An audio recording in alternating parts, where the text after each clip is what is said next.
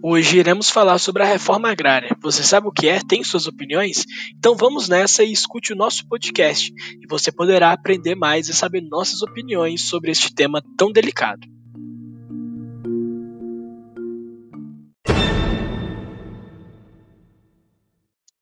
Desde 1988, com a promulgação da Constituição Federal, é regido em lei o direito à terra. Com isso, todos temos acesso também às diretrizes da reforma agrária. Para tratarmos desse assunto que já vitimou diversas pessoas no Brasil, o nosso time é composto por mim, Daniel, aluno do curso Técnico Informática do IFMG Campus Bambuí. Por mim, Isadora, também aluna do curso Técnico Informática. Por mim, Marina, que também sou aluna do curso Técnico Informática no IFMG. E por mim, Carol, que também sou aluna, aluna do curso Técnico em Informática no IFMG.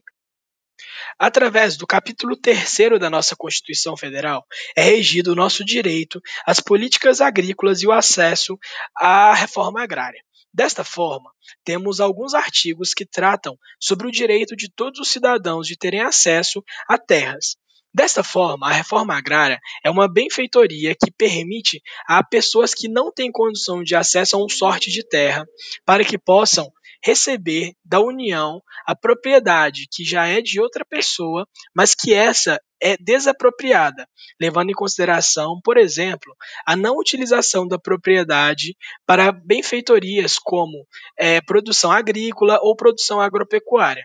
Dessa forma, alguns artigos que compõem o capítulo 3, como por exemplo o artigo 186 e 191, tratam do uso campeão e das diversas formas que podemos configurar a reforma agrária. Dentro do capítulo 3, temos o artigo 186, que vem tratar para nós sobre a função social que deve ser exercida pela propriedade rural para que ela atenda aos critérios estabelecidos na lei.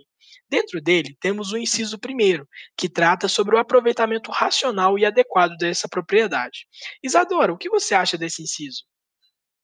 Eu acho que o inciso 1 do artigo 186 está muito vago, permitindo vários tipos de interpretações variando do magistrado que o interpreta.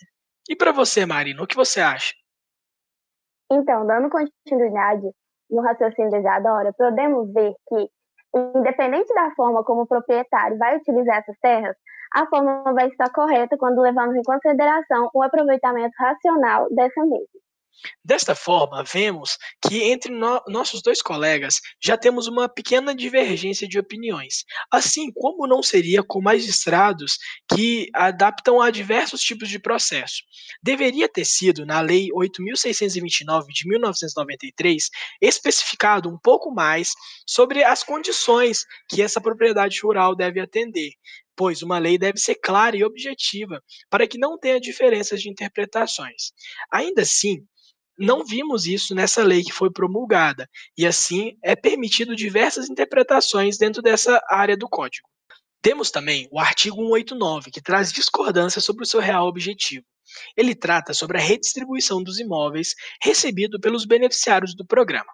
De acordo com ele, apenas após 10 anos do seu recebimento, esses imóveis podem ser revendidos. Mas ainda assim, sabemos que isso não acontece muito bem na prática. O que, que você acha disso, Marina? Então, Daniel, a gente pode ver que na prática isso sai totalmente do real intuito do movimento, né?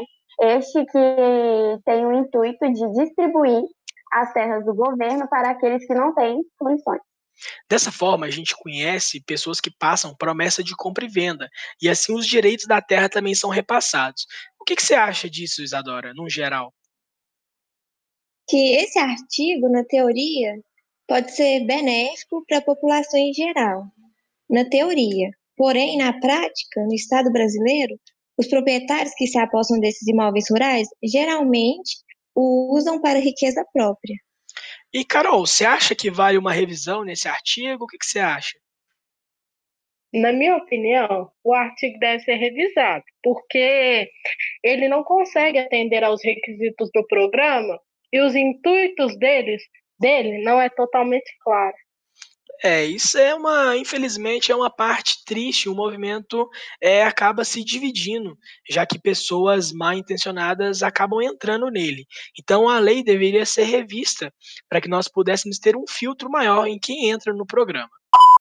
O principal artigo da nossa Constituição que trata sobre os direitos privados do cidadão é o artigo 5 Através do seu inciso 22º, ele trata sobre a propriedade privada, enquanto no seu artigo 11º, ele trata sobre a inviolabilidade da nossa residência e da nossa propriedade privada. Dessa forma, ninguém, sem a nossa anuência, pode adentrar em algo que seja nosso, salvo as escusas da lei. Assim, conhecemos infelizmente pessoas dentro do movimento ruralista que pega e entra nas nossas propriedades rurais e dessa forma se assentam lá, fazendo com que o processo de regularização por parte do governo seja recebido de forma mais rápida. E o que, que você acha disso, Carol? Eu não acho justo, pois as pessoas invadirem as terras ilegalmente, enquanto tem pessoas esperando legalmente a concessão de tais terras. E vocês, Adora? Eu acho que a reforma deve sempre buscar ser justa e dar o direito de posse de terra para todos. Mas isso deve ser feito através dos meios legais, não quebrando outros direitos, sem invasões a propriedades privadas. Para combater isso, que era muito frequente, foi publicado em 2017 pelo nosso ex-presidente Michel Temer a Lei 13.465 de 2017, que a partir dali ficou proibido que fossem realizados assentamentos rurais. Dessa forma, apenas as pessoas, as famílias registradas junto ao INCRA poderiam receber os sortes de terras disponibilizados pelo governo federal através dos seus programas de reforma agrária. Quando a reforma é bem planejada e executada, os benefícios podem ser notados por toda a nossa população, dando o entendimento de que a terra tem um valor social e todos nós devemos usufruir dos bens proporcionados por ela. Porém, como destacamos durante todo o nosso debate, uma reforma agrária mal estruturada pode resultar no acirramento de dificuldades e desigualdades sociais.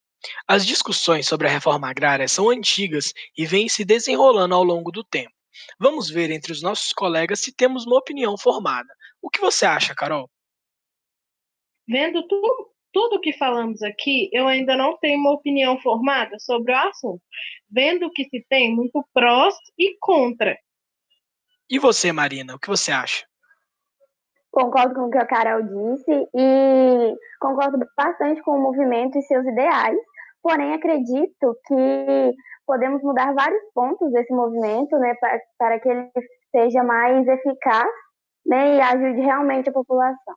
E vocês, Adora, tem mais algo a pontuar ou é só isto?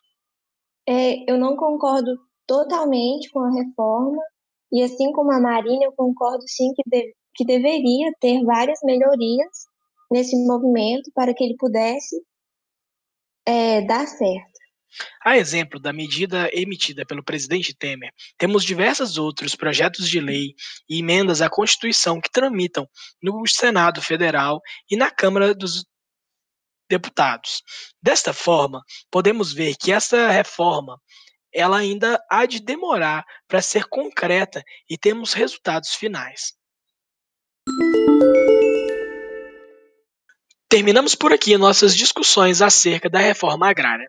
Muito obrigado por você que escutou até aqui. Fique com nossas opiniões e reflita sobre a sua, para que num futuro próximo ou distante você possa ter informações concretas e opiniões formadas acerca do assunto.